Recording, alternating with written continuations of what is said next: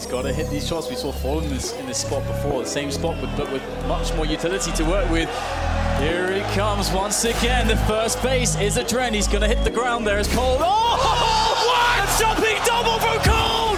What is going on right now? How does he do this? Cole is save Luminosity with the all play. Unthinkable scenes there on the B apartments. They needed a huge play, but that was something I'm never going to see ever again. Alô, amantes do Counter-Strike, o TheCast está de volta para sua terceira edição. Eu sou Rock Marks e o melhor time de Counter-Strike da história foi a Navi de 2010. Salve, salve, eu sou Léo Biasi e o FNX é mais clutch que o Zipex. Eu sou Abner Bento e a Dinamarca é a nova Suécia. No primeiro programa de 2019, a gente vai falar sobre 2018. É a hora de dissecarmos o ano incrível das Astralis, quinteto dinamarquês que encantou o mundo dos esportes. Mas antes, aquela rapidinha nas notícias da semana. A primeira notícia foi a contratação do dinamarquês Refresh, né, pela Optic. É o jogador que completou agora para Cloud9 na última Blast em Lisboa. Ele vem para substituir o Nico, né, o Nico dinamarquês, que estava na Optic, e faz sua estreia já no Minor Europeu no próximo dia 16 de janeiro. Depois de ser colocado no banco da FaZe Clan, Kerrigan foi rapidamente contratado pela Envy e disputará o Minor das Américas. Eu tô curioso para saber o que ele vai conseguir fazer com esse time mediano, sendo bonzinho com o time. E no cenário nacional, o Kagatex foi dispensado da escalação ex-wide, né? Eles que ficaram sem organização no mês passado agora estão desfalcados com a saída do Kagatex. Ele disse que isso foi uma decisão do time, então ele não tem nada a ver com essa saída. Ele agradeceu, né, esses companheiros por todo esse tempo que eles passaram juntos, conquistaram 10 títulos nacionais em 2018 e o time que já tá para perder o Destiny, que deve substituir o Phelps na NTZ, agora também perdeu o Kagatex. O jogador está livre para negociar com uma nova equipe nessa temporada. Acharam que o Tariq ia fechar com a Complex? Errado. O time fechou temporariamente com o Nothing, que deve atrair muitos torcedores pela sua popularidade. Ele que jogou desde o CS 1.6, escreveu seu nome pela Complex já no CSGO e com uma passagem marcante pela Cloud9. E eles também fecharam com o experiente australiano Ricky, jogador que costuma usar bem os rifles e a WP. E outra notícia é, como já é tradicional, né, nos primeiros 20 dias do ano, a HLTV solta a lista com os 20 melhores jogadores de 2018, do ano anterior. Esse ano a HLTV já soltou no primeiro dia que o primeiro né, o vigésimo jogador foi o Valde, né, o Valdemar, da North. O décimo nono jogador foi o Rops, que é da Mouse Sports. O décimo oitavo ficou com o Rain, da FaZe Clan. E hoje, data de gravação do programa, eles divulgaram que o Ultimatic, né, da Cloud9, ficou na 17 posição. O Ultimatic teve um ano aí difícil depois do meio do ano, mas acabou, teve um primeiro semestre muito brilhante, ganhou o Major e completa essa lista.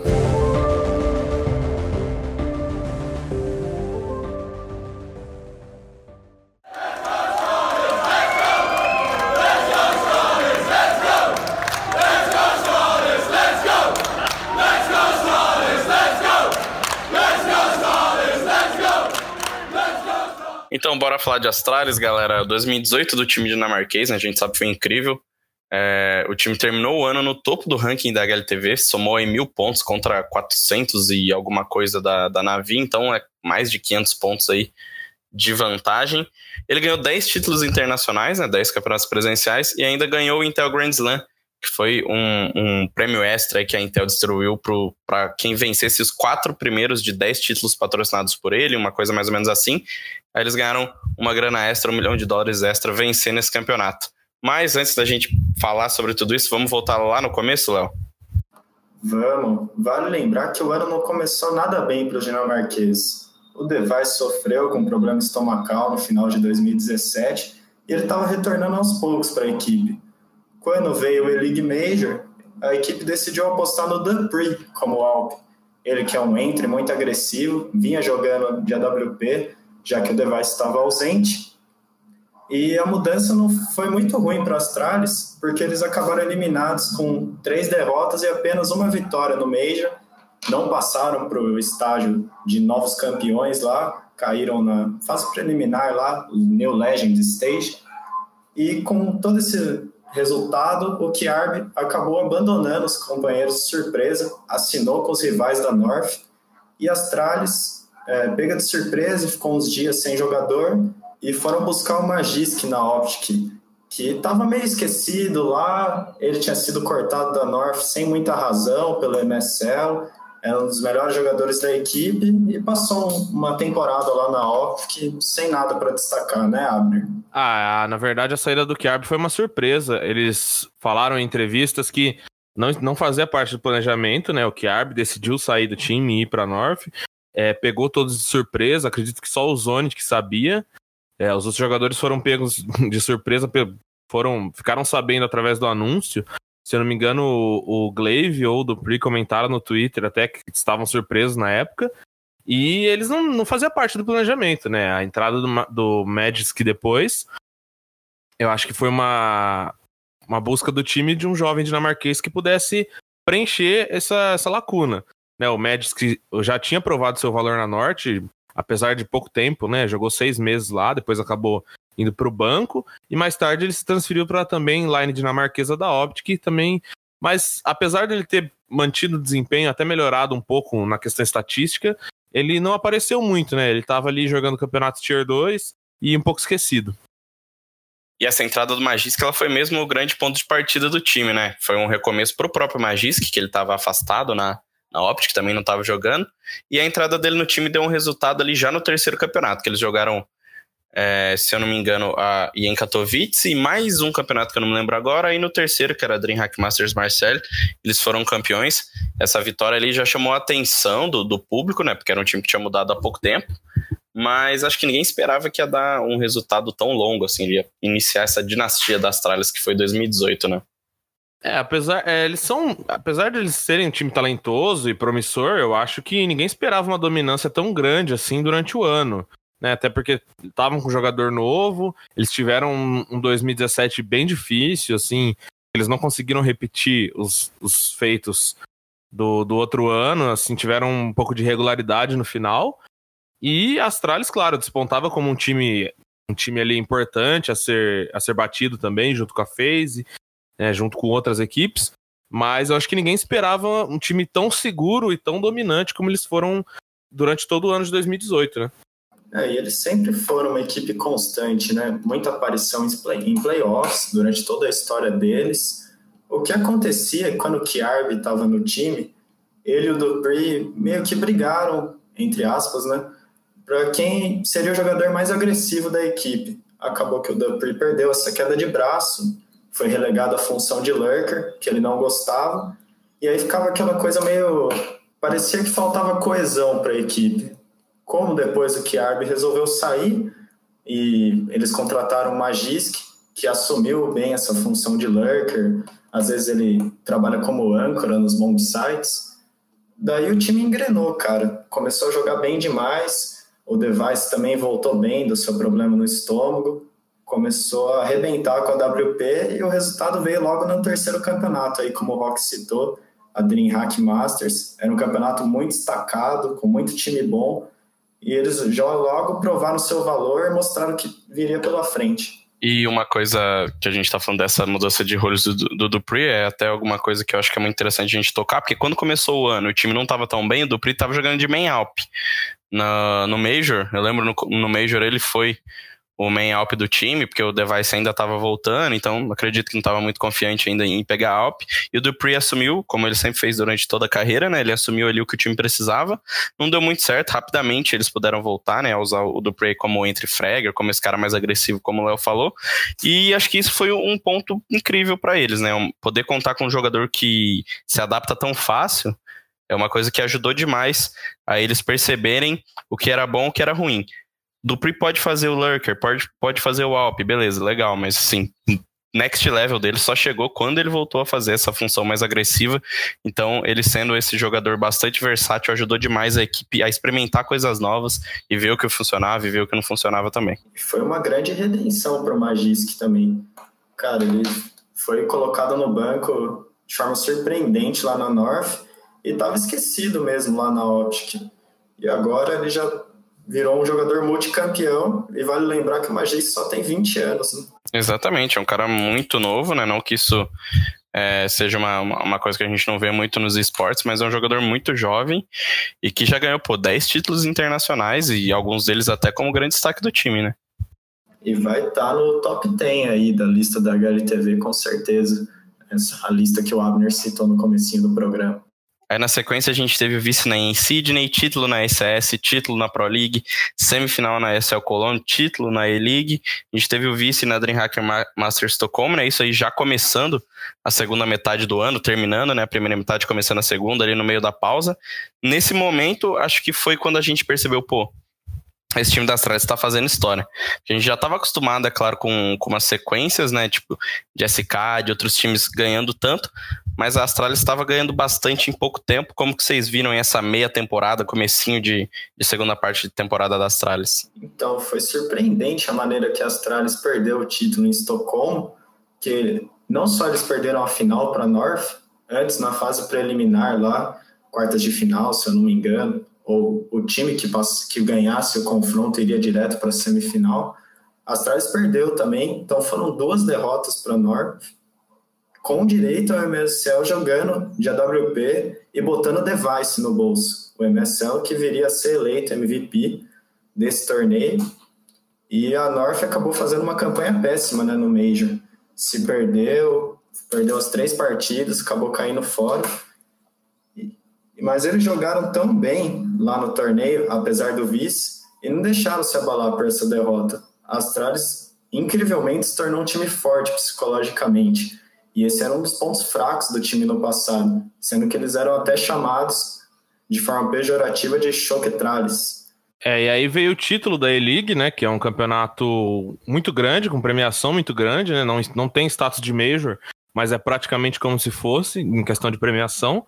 Distribuiu aí um milhão de dólares, campeonato disputado em Atlanta, e a equipe ganhou de forma invicta, né. Eles, na fase de grupos, é, ganharam por 2 a 0 da Cloud9, depois 2 a 0 na Team Liquid, passaram de forma invicta para a semifinal, venceram a Mouse Sports com bastante autoridade também por 2 a 0 e na final, né, bateram a Team Liquid novamente, né, a Liquid que foi o grande a grande vítima das tralhas aí esse ano, perdeu diversos campeonatos, é, ganharam a final da E-League com também dois, dois, dois mapas assim com bastante vantagem então eu acho que a E-League foi um torneio assim, o, o, turning point da Astralis na temporada, momento que eles deixam de ser um time bom, que tá ganhando bastante, que tá crescendo, para se consolidar assim como o time a ser batido e o time mais forte do mundo.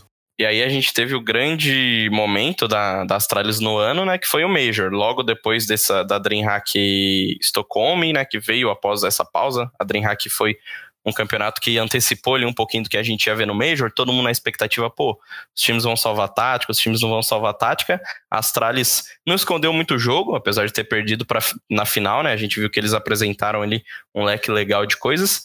No Major, eles tiveram que jogar a fase prévia, porque não estavam lá já na fase principal. Sofreram um pouquinho em umas fases, foram bem na outras. Quando chegou o playoff, o time começou a ir muito bem, embalaram de verdade, chegaram até a decisão contra a Navi venceram o, o, de maneira quase incontestável seu segundo Major na história, seu primeiro Major né, esse ano, depois de ter um comecinho muito ruim no ano. Como vocês veem essa vitória de um Major? Um Major que, não sei se vocês concordam comigo, mas para mim é o Major mais sensal que a gente teve até hoje. De todos aí os 10, 11 Majors, esse foi o mais sem graça de longe. Acho que uh, a Faceit não mandou muito bem na produção, não tava aquela coisa hypadona e tal. E o nível que a Astralis dominou não, não deixou muito legal, não, não, teve muita graça assim assistir esse Major. Claro que isso é um detalhe separado, mas se vocês quiserem entrar nisso também vai ser legal. É, o Major, eu acho que quando a gente vê CS sem muita competição, que eu digo assim, com um nível muito diferente de um time para outro, acaba fica um pouco maçante, né? E foi o que a gente viu nos playoffs. A gente teve basicamente todas as séries em MD3, mas só uma série que teve três jogos, que foi a Team Liquid contra a Hellraiser, Hellraisers nas quartas de final, que foi a três jogos. Todos os outros jogos foram 2 a 0 né? E observando esse Major, a gente vê esse estágio da Elite que eu havia comentado de dominância, a gente viu ele se ampliar ainda mais, porque na fase do, na fase do New Challengers, a Astralis até perdeu um mapa para a NiP, né? Uma, perdeu uma Mirage para a NiP, depois na fase de Legends também acabou perdendo um mapa para Team Liquid, mas nos playoffs conseguiu ganhar esse título de forma invicta. Né, e reforça aquele ponto de que, assim, Astralis você até consegue tirar um mapa ou outro deles, né? É não é impossível ganhar um mapa das Astralis, mas ganhar uma série das Astralis em, em 2018 foi muito complicado. Então eu acho que o Major acabou sendo muito dominante mesmo, poucas surpresas, né? Os, os favoritos ali não teve nenhuma zebra, todo mundo que se esperava passar passou. Eu acho que de surpresa, no máximo ali uma Complexity que passou para as quartas de final, a Hellraisers, mas de resto eu acho que o Major não teve muitas surpresas, a gente já esperava esse título da Astralis, talvez não de forma, de forma tão dominante, né? Porque mesmo na semifinal contra a Liquid quanto na Astralis, eles não perderam nem 10 rounds em nenhum dos mapas, né? Ganharam com muita dominância, o que acabou tornando o Major um pouco chato. É, para mim, um pouco do Major ter sido chato, e não tanto para mim, na verdade, para o fã médio de Counter-Strike, é que a Astralis foi muito dominante o campeonato inteiro, e eles têm esse estilo de jogo meio robótico, né? É tudo muito organizado, você não encontra brecha direito no jogo deles.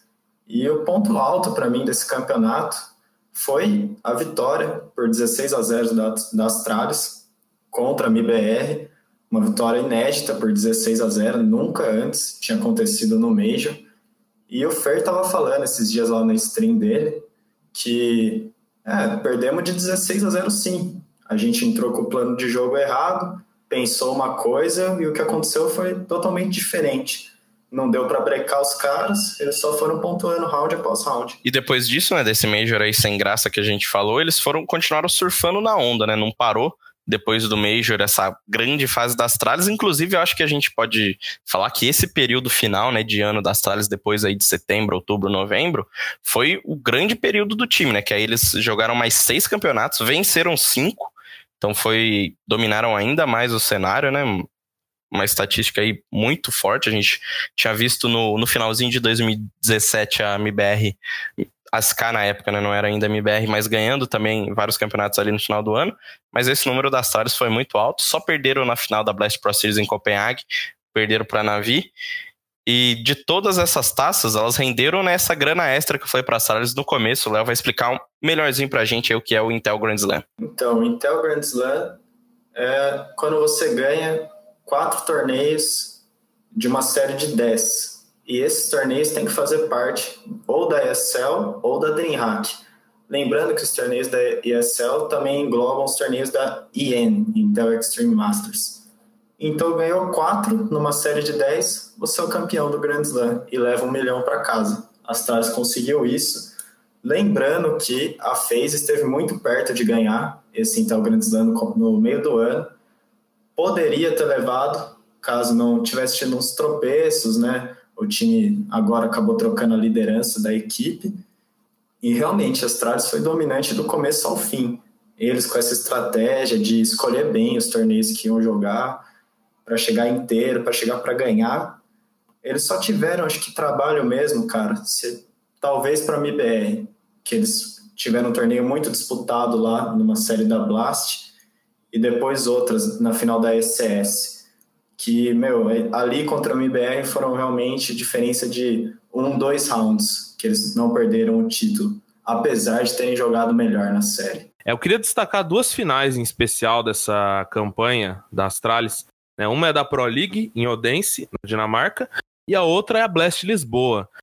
Na Pro League, a Astralis perdeu o primeiro mapa para Liquid na final, né? Perdeu uma trem e depois virou o jogo em 3 a 1 Era uma MD5, eles viraram os, os três mapas seguintes e ganharam até com uma, com uma certa autoridade, né? Porque nenhum mapa ali foi muito disputado.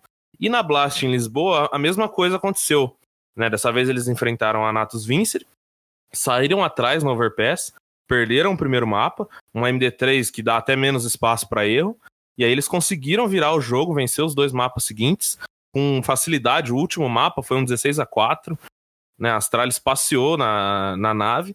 Então isso mostra que além de um time esquilado, esse time da Astralis parece que eles não saem do jogo em momento nenhum, né? E eles fazem os outros times parecerem fracos, né? Parece que a Astralis já nessa reta de 2018, eles já entravam campeões, cara. O outro time sentia o fato de estar jogando contra eles, principalmente a Liquid, um time tão organizado, parecia que tinha um pouco de bloqueio mental quando enfrentava a Astralis. E, cara, nem o Simple, que é o melhor jogador do mundo, E o Electronic também é muito bom, conseguiu bater as tralhas é, mais de uma vez em uma série. Realmente os dinamarqueses tiveram um ano memorável. É, então, e já, já embalando aí nisso que vocês estão falando, a gente sempre fala do, do coletivo quando o assunto é Astralis, né? Esse negócio de jogo tático, jogo robótico e ninguém consegue bater os caras, mas a força dele não tá só nos cinco dentro, né, de, de campo ali, né, dentro do servidor.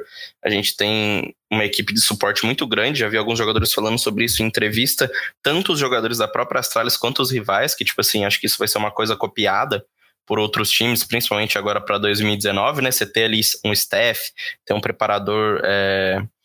preparador não, ter um psicólogo, né? Melhor dizendo, um treinador. E esses dois foram grandes pontos da, da Astralis nessa temporada, que é o Lars, Lars Robb, o psicólogo do time, né? Ele já foi um, um militar lá e tudo mais, mas agora ele é psicólogo da equipe. E o Zonic, que é um cara que a gente conhece muito, está sempre ali atrás do time, grandão lá gritando, nice, nice. Ele é um cara que tem muita experiência de, de Counter-Strike, né? Jogou no passado, era um excelente jogador no, no CS 1.6, e muita gente coloca esse sucesso das Astralis não só no 5, mas também nesses dois. Porque tem aquela questão que o Léo falou, que os caras eram um time que chocavam muito e tudo mais, perdiam ali umas finais muito fáceis desde a época de TSM, ainda lá em 2015, com uma line um tanto quanto diferente, mas é, eles mudaram muito isso para 2017 e 2018, especial 2018, né? Eles são um time muito mais seguro, a tomada de decisões é bem melhor hoje em dia. Isso é o do trabalho do Lars Robb e também do Zonic, né? Que é um cara que dá muita força para eles na parte tática, mas também nessa parte de motivação, de fazer o time é, se sentir num, num, ambiente legal. Acho que ele ajuda demais. E essa questão do, do time né, ser conhecido como chocava muito e perdia muitos jogos mais por se desencontrar ali na partida do que por habilidade mesmo, é realmente é uma coisa que não tem preço, né, cara? Astralis hoje é um time que a gente olha, vê eles perdendo e a gente simplesmente fala assim: ah, eles vão virar, em algum momento do jogo eles vão virar. E até quando eles perdem o mapa, você fala assim: ah, perderam esse mapa, mas eles vão virar. Sabe? É, isso é muito difícil de acontecer. Eu acho que poucos times tiveram essa capacidade, essa força mental tão grande e essa esse desempenho que você consiga olhar e falar assim, não, é, eles perderam, eles estão atrás, mas eles vão retomar esse jogo. E essa entrevista com o Lars também foi muito boa para a gente entender como essas mudanças, como ter um psicólogo, às vezes as pessoas consideram isso frescura, né? Muita gente, né, dizendo que antigamente não tinha nada disso e tal, mas o, o jogo evolui, o cenário evolui e essas mudanças se fazem necessárias, né? A gente está vendo que o melhor time do mundo tem um psicólogo ali para segurar a barra dos caras. É, na entrevista do Lars para a HLTV, foi interessante que o Dupree ressaltou que melhorou muito o desempenho dele dentro do jogo, depois ele se abrir com os companheiros de time sobre um problema de saúde que o pai dele já enfrenta há alguns anos e que pressionava muito ele. Ele conseguiu abrir com os companheiros e, e falar sobre isso de forma bem aberta, e isso melhorou muito o desempenho.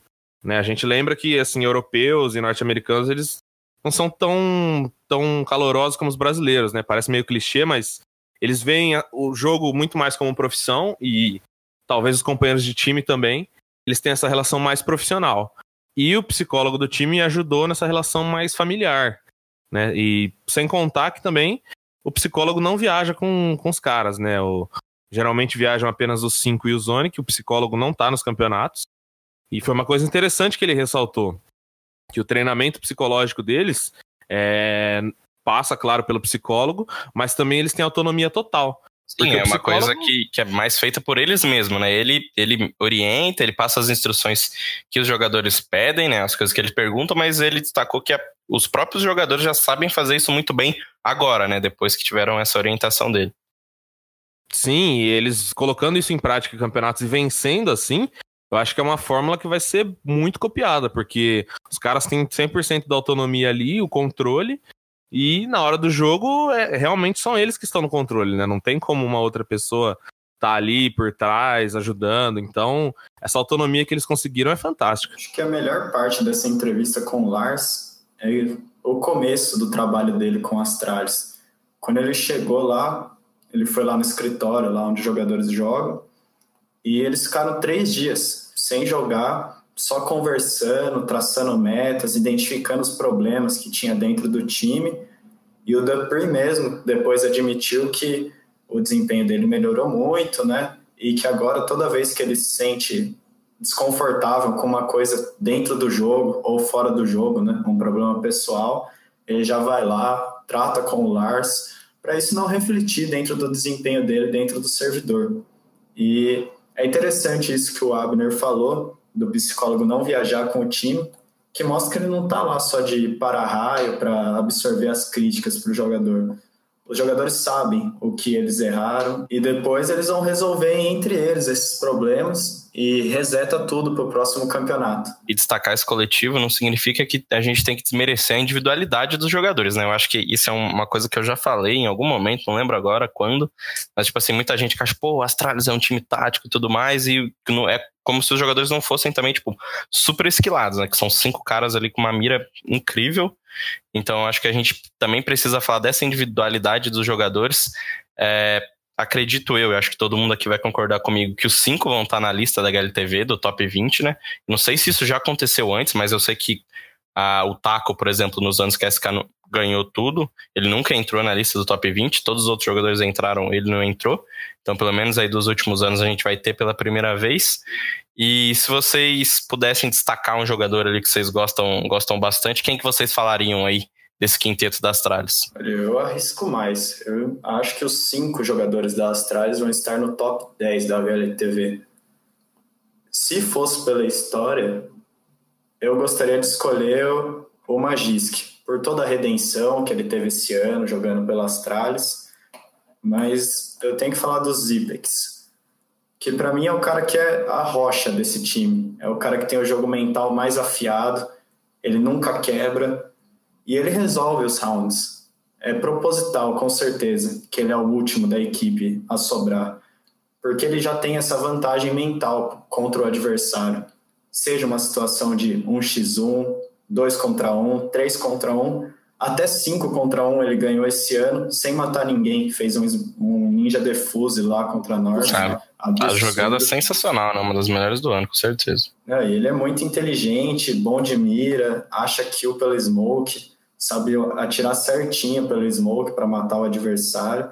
Então eu fico com o Zipex, esse cara inteligente, esse cara forte mentalmente um gênio do Counter-Strike para mim. Parece um Android, né? Fisicamente, parece, lembra muito um robô. Então, não dá para descartar essa possibilidade. Ele tem aquele sorrisinho meio assassino depois que ele ganha o clutch. É sensacional.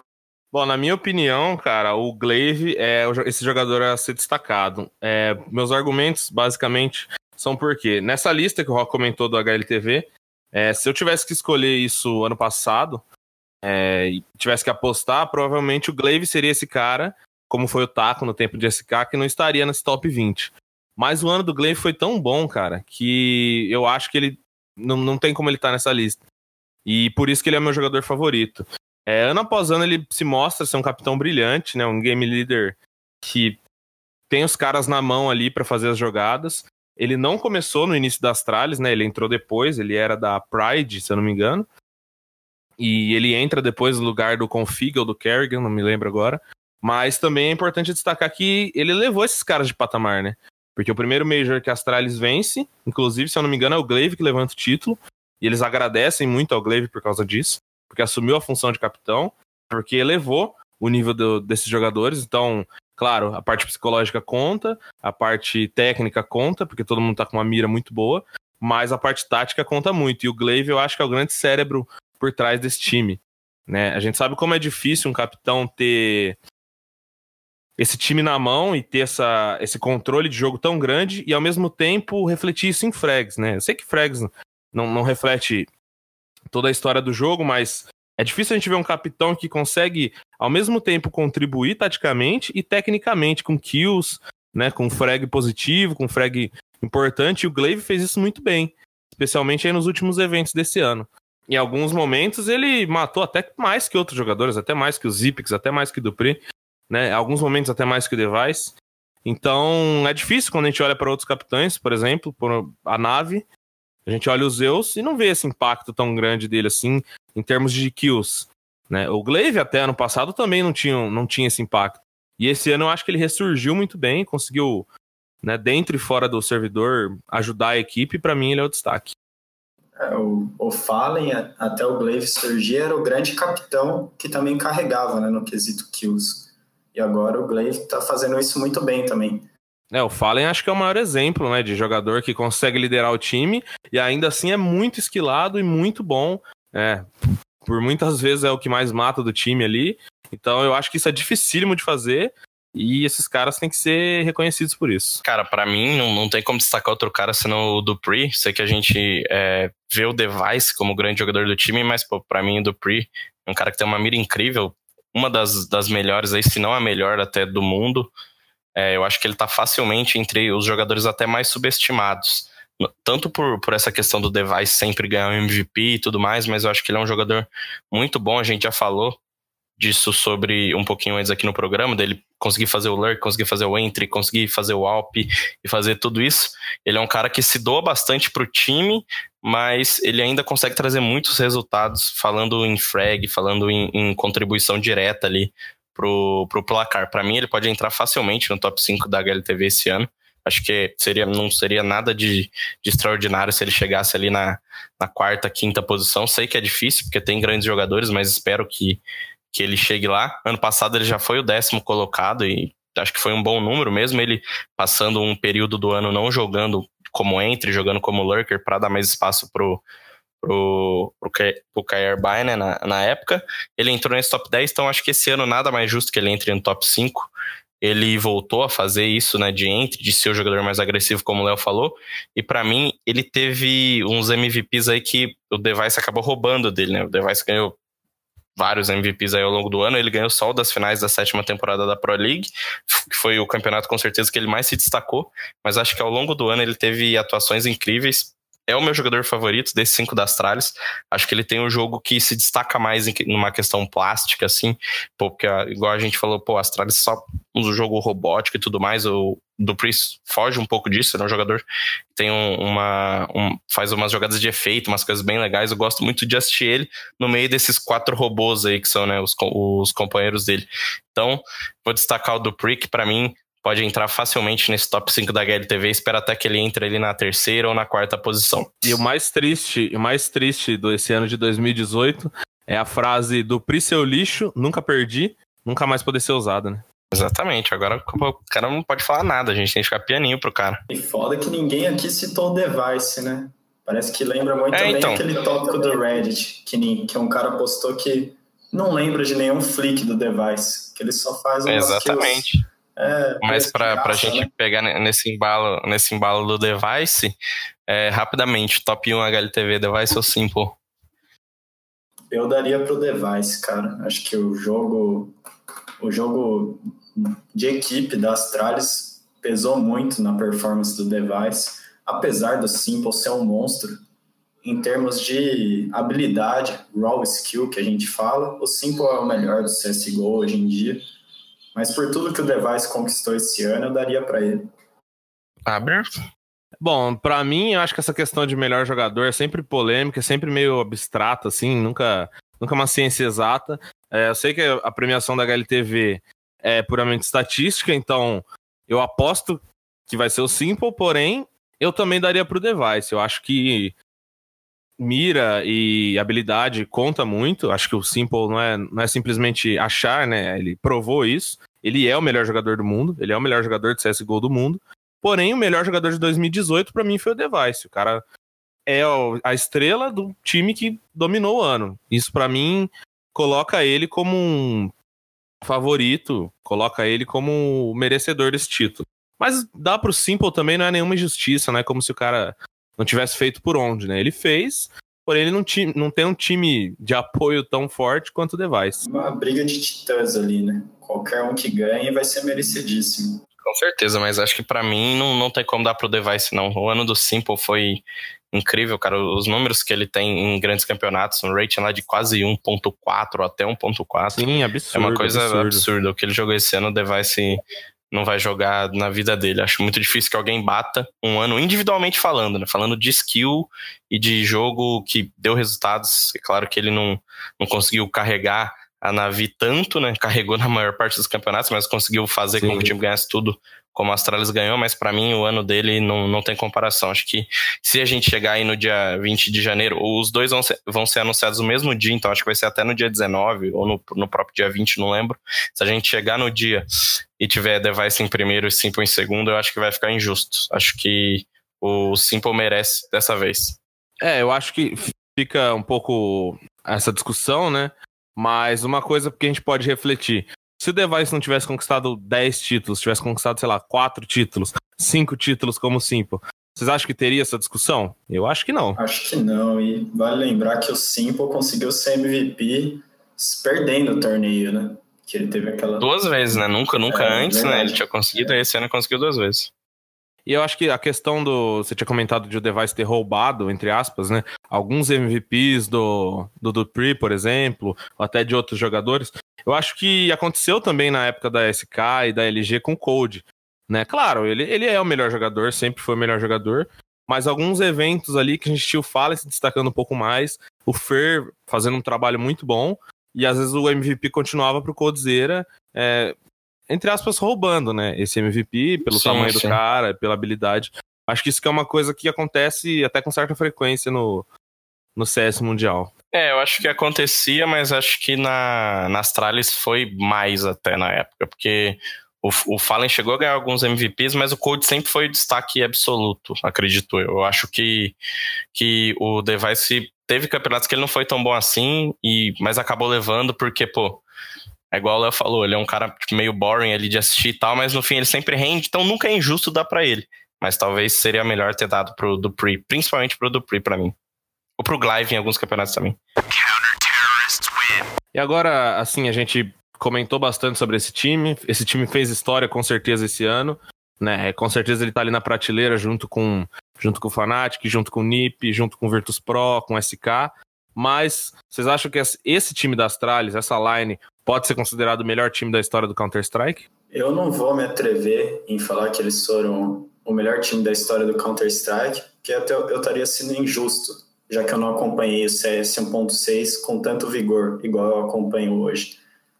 Então, falando de CSGO, eu diria sim que a Astralis é o melhor time da história do CSGO, porque a gente teve a NiP, por exemplo, lá no começo do jogo do CSGO, que teve aquela série incrível de 87 vitórias seguidas em LAN, mas, cara, o nível lá daquela época era totalmente diferente do nível que a gente tem hoje.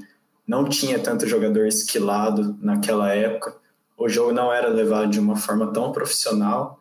Então, pelo Astralis ter feito isso em 2018, onde tem muito time bom, pô, praticamente qualquer time do top 10 pode levar um torneio Tier 1 se tiver num bom dia, né? E, eles terem elevado o jogo de equipe a outro nível, totalmente é, esquematizado, tudo muito bem treinado. Parece que eles sempre estão à frente do adversário no quesito de organização. Então, eu daria sim para Astralis o prêmio de melhor time da história do CSGO. Esse assunto é muito delicado. É, eu até brinquei no começo do programa, né, falando que a Navi 2010 é o melhor time, mas se a gente voltar ainda mais no tempo, eu também não assisti, mas pô, adoro ler e e assistir coisas, né, não ao vivo mais, mas depois do tempo sobre a história do CS 1.6, que eu peguei o finalzinho ali, a partir de 2009, é, mas a gente tem SK de 2003 que tinha Pot, Hiton, Fnatic, própria Fnatic de 2009 tinha Forest, Get Right, Carne, todos esses caras, o Mortal Teamwork com o Zonic, né, treinador das Astralis que eu falei, tinha um, um puta de um time também em 2008, a Navi 2010, que é a minha favorita, sem dúvida, é o time de CS que, pô, mais gostava de ver jogar, ganhou ali os quatro Majors do 1.6 de uma maneira consecutiva, praticamente no mesmo ano. É, o time tinha Markeloff, tinha Edward e Zeus, né, que estão aí na, na ativa até hoje. O Markeloff era pô, melhor jogador disparado. Eu nunca vi ninguém ser tão bom jogando jogos decisivos igual esse cara fazia. Um cara que não tremia na base, não perdia nada. Tinha uma OP incrível. Acho que é um time que se parece muito até com essas tralhas, mas acho que era um, era um time mais gostoso, mais legal de assistir do que esse time agora. Era uma, uma skill era mais skill-based que esse, que esse time das Tralhas, que é bastante tático, tá? Um jogo um pouquinho mais pragmático.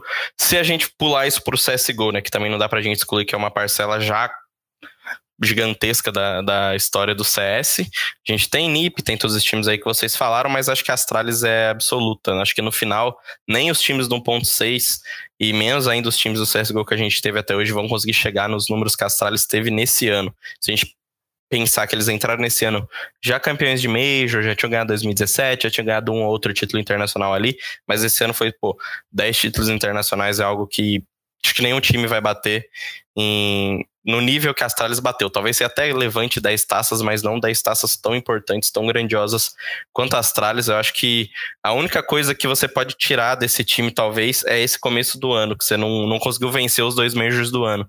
Uma coisa que SK fez, uma coisa que Fnatic fez, é, times é, grandes do passado, como a própria Navi de 2010 que eu falei, fizeram. Então, a única, acho que o único ponto de criticar é não ter ganhado os dois Majors, mas aí também a gente já tá entrando, tipo, numa questão que é demais, né? A gente não pode pô, falar que o ano foi ruim porque não ganharam os dois Majors de maneira nenhuma. Então, eu acho que dá para falar, assim, que a Astralis é o melhor time da história do Counter-Strike, seja 1.6, seja Go. 1.6 eu acho que eles têm uma competição, mas Go acho que ninguém, ninguém bate com eles, não. E para 2019, é, a gente sabe que nenhum time é vitorioso para sempre, nenhuma dinastia dura eternamente, seja em qualquer esporte ou esporte que seja. Ninguém é bom para sempre. E para 2019, vocês acham que alguém desbanca as tralhas? Vocês acham que é possível vencer os caras? MBR aí com o quinteto brasileiro de volta vai conseguir? É, Natus Vince ele vai mudar alguém? Esse quinto jogador da FaZe Clan vocês acham que alguém consegue bater de frente com eles de, de verdade? Não só ganhar um mapa ou outro, mas sim tomar troféus, fazer frente e conseguir bater eles em 2019? Vai ser difícil de alguém ganhar tantos torneios consecutivos como a Astralis fez. Acho que a gente vai ficar mais ou menos no mesmo cenário de 2018, com um time ou outro ocasionalmente roubando o troféu da Astralis, conseguindo fazer um bom torneio ali, ali aqui acho que eu vejo a MIBR como a favorita. Se é que tem uma favorita para desbancar as Astralis, eu daria para a MIBR, por tudo que eles já conquistaram, né? Vão voltar agora com a lineup totalmente brasileira. E a Navi, talvez, por causa do poder ofensivo do Simple e do Electronic. Rock. Eu acho que o único jeito deles deixarem o topo é perdendo para eles mesmos. Ia acontecer alguma coisa ali, o time é, não funcionar tão bem quanto, quanto vem funcionando, ter algum problema. Eu acho que se a gente for pensar só taticamente, só dentro do jogo, acho muito difícil de alguém é, conseguir pegar eles, porque a gente pensa que eles já estavam muitos passos à frente. E agora, os times que querem pegar as tralhas vão ter que se reconstruir. MBR trocou dois jogadores e o treinador, então eles têm que recuperar esse tempo perdido para chegar ainda atrás das tralhas. Não sei se eu estou sendo claro Tipo, a Astralis já tá muito à frente e todos os times que quiserem ganhar da Astralis agora, eles têm que se reconstruir de alguma maneira. A nave não vai passar a Astralis com, com Edward Zeus no time, a gente sabe que, pô, não vai acontecer com por questão de skills, a gente sabe que o Zeus é um baita de um capitão, é um jogador muito experiente, mas não tem como o time é, desbancar as Astralis com essa escalação. Acho que eles estão no máximo do máximo deles. Flame já não é mais o mesmo jogador de antigamente. O, o Zeus é muito ruim para jogar o nível que eles jogam, ele é muito ruim, ele não consegue trocar com ninguém. E o Edward melhorou um pouquinho nesse segundo semestre de 2018, mas também acho que não é grande coisa. Então só vejo a Navi batendo se fizer mudança de line. MBR vai, fez mudança de line e vai precisar de um bom tempo para conseguir chegar nesse nível das Astralis de uma maneira regular. Talvez um, dois campeonatos eles consigam tirar as Astralis, mas acho que para bater essa, essa meta de títulos ou esse desbancar essa dinastia das Astralis, eles vão precisar de mais tempo. FaZe também vai trocar de, de time, vai entrar aí muito possivelmente o Adren, né? Não, não me lembro agora se ele vai ser ou não o capitão, mas independente disso, ele, eles vão precisar de um tempo para se adaptar com um jogador novo. Então, e os outros times acho muito difícil. O Mouse Sports talvez consegue melhorar e, e, tentar chegar nesse ponto das talhas, mas também acho que não tem skill suficiente. Os três times que eu vi, que eu vejo, né, chegando na Astralis são os mesmos desse ano, IBR, Navi e FaZe, mas todas as três vão passar por algum tipo de mudança, no caso da Navi precisa passar por algum tipo de mudança para desbancar as Thales. Então acho que é muito difícil, a não ser que, como eu falei, eles mesmo é, percam isso, né? Tem algum problema, alguma briga, alguma coisa. Acho que é o único jeito da gente ver eles desbancando, pelo menos aí nesse começo de 2019 ou até a metade de 2019. E se por um lado a MIBR está fortalecida agora, com uma line totalmente brasileira, que já conquistou títulos no passado. Quem saiu perdendo nessa negociação foi a Liquid, né? Ela que foi a, o time que mais regular ali, ganhou o posto de segundo Cara, eu não acho. Eu também não acho que saiu perdendo, não. Eu acho que é, o time melhorou. Até um time que eu até ignorei agora, né? Pô, tá bem lembrado aí pelo Léo. Acho que o time melhorou, mas ainda acho que não é o suficiente para ganhar das Astralis. Ah, é que eu acho que com o Stu talvez não dê tanto jogo quanto dava com o Taco. Taco que faz bem aquela função de suporte. Não sei como eles vão manejar essas mudanças de papel dentro da equipe, mas eu acho que a Team Liquid vai figurar ali entre o quarto ou quinto nesse é, a, Li a, a Liquid era a minha era um ponto que eu ia ressaltar também que no primeiro momento quando eu li sobre a negociação, eu achei que eles saíram perdendo, pô, perdeu o Zeus, perdeu o Taco, mas depois olhando com mais calma, não acho que eles saíram tão perdendo tanto assim, né? Eles pegaram o melhor talento norte-americano disponível aí, provavelmente, que é o Steven. É, vão colocaram ele numa line de jogadores acostumados a grandes jogos, né? Que tiveram tem um problema sério de nessa parte mental que a gente tanto comentou nesse programa. Muitas vezes eles perderam para eles mesmos, a gente pode dizer assim, nos campeonatos. Não no caso das Trales, mas também. Mas em outros campeonatos, algumas eliminações que você via que os caras tinham mais bala para trocar e acabavam caindo por dar uma chocada. É, tô curioso para ver o Adrien de coach, né? Como a gente falou na, na edição passada. Acho que ele pode acrescentar bastante. Né? Tô curioso para ver como ele vai se sair. Eu acho que eles vão continuar dominantes no, no NA, né? Com exceção da MBR. Vão ser o segundo time ali disparado. E eu acho que eles podem sim fazer frente às Astralis. Eles viram muito das Astralis esse ano. Talvez o Adrien possa trabalhar isso. Né? Eles têm mais informação do que outros times. Podem tentar corrigir esses pontos. O Steel é um jogador mais esquilado que o Taco, sem dúvida. Embora, como o Léo ressaltou, talvez a função de suporte faça falta sim, né? Porque é, o que a gente falou no programa passado é. Nem sempre a mira é o que resolve, né? Talvez um jogador ali que mate pouco, mas faça outras funções, é, mude o time de patamar e um jogador tão esquilado não faça isso. Pra mim, o Nitro vai acabar como o Chris J é na Mouse Sports. Ele é o suporte, ele é o IGL. Se a Liquid quiser ter sucesso, para mim, em 2019, o Nitro vai ter que abrir mão da WP, apesar dele ser bom com ela, deixar para o Stewie, que brilha muito com a arma quando ele compra. Acho que ele vai treinar bastante de, de AWP nesse ano. É, e a gente sempre lembra dos méritos do Taco, que eu acho que são inegáveis. O cara realmente mudou o, a Liquid de patamar e se provou, né, que não é não é simplesmente frag, que o cara tá ali, ele conseguiu colocar Liquid no segundo melhor posto do mundo e foi o time que fez frente à Astralis em 2016, 2018, desculpa. Foi o grande time que chegou na, nas finais com a, com a Astralis. Então eu acho que eles ainda continuam candidatos, sim. Eles adicionaram um jogador mais esquilado e quem sabe eles podem tentar destronar a Astralis. Eu acho que repetir esse feito de 10 títulos no ano, acho que nenhuma equipe vai conseguir. Pelo menos nos próximos 3, 4 anos aí, eu não vejo ninguém fazendo isso com tanta dominância, né? Felizmente. Mas que a Astralis pode deixar de ser o grande time em 2019, eu acho que é possível. Então é isso, galera. Acho que temos aí uma terceira edição de TheCast pronta. Para a próxima edição a gente vai ter uma novidade. Quero que todo mundo aí já fique esperto que a gente vai soltar um, um tweet lá pedindo para vocês enviarem perguntas para a gente responder, fazer meio que uma, um espaço do, do nosso ouvinte aí. Então, quem tiver perguntas, a gente vai deixar lá disponível no Twitter para vocês enviarem perguntas para a edição de número 4. Muito obrigado a todos que estão acompanhando essa nossa jornada com o podcast. Está muito legal tudo que vocês estão falando para a gente. Não parem de mandar é, feedback e tudo que vocês quiserem falar aí para todos nós. Então, muito obrigado a todos que, que estão ouvindo e grande abraço para vocês dois. Abraço, Rock, um abraço, Léo. Mais uma vez aí um prazer estar fazendo um podcast. Agora com uma matéria, um assunto, né? Um pouquinho mais, mais frio, mais analítico. Né, depois de tanta agitação nos últimos dias, esse comecinho de ano agora tem. As notícias têm ficado um pouco mais escassas. E a gente consegue trazer assuntos aí mais, mais frios, né? Que a gente pode se debruçar melhor e analisar.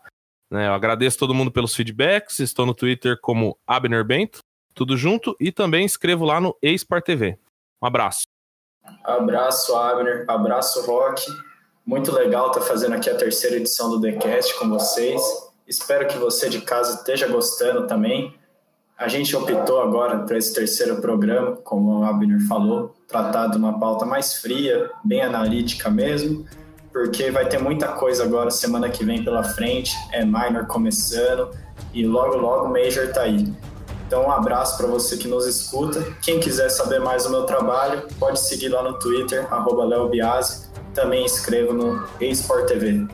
E não se esqueça de seguir também o podcast no Twitter, no arroba TheUnderlineCastBR. Todas as plataformas preferidas, seu agregador de podcast e tudo isso aí que vocês já sabem. Para quem quiser me acompanhar, é só chegar lá no Twitter, arroba Rock underline MN. Forte abraço.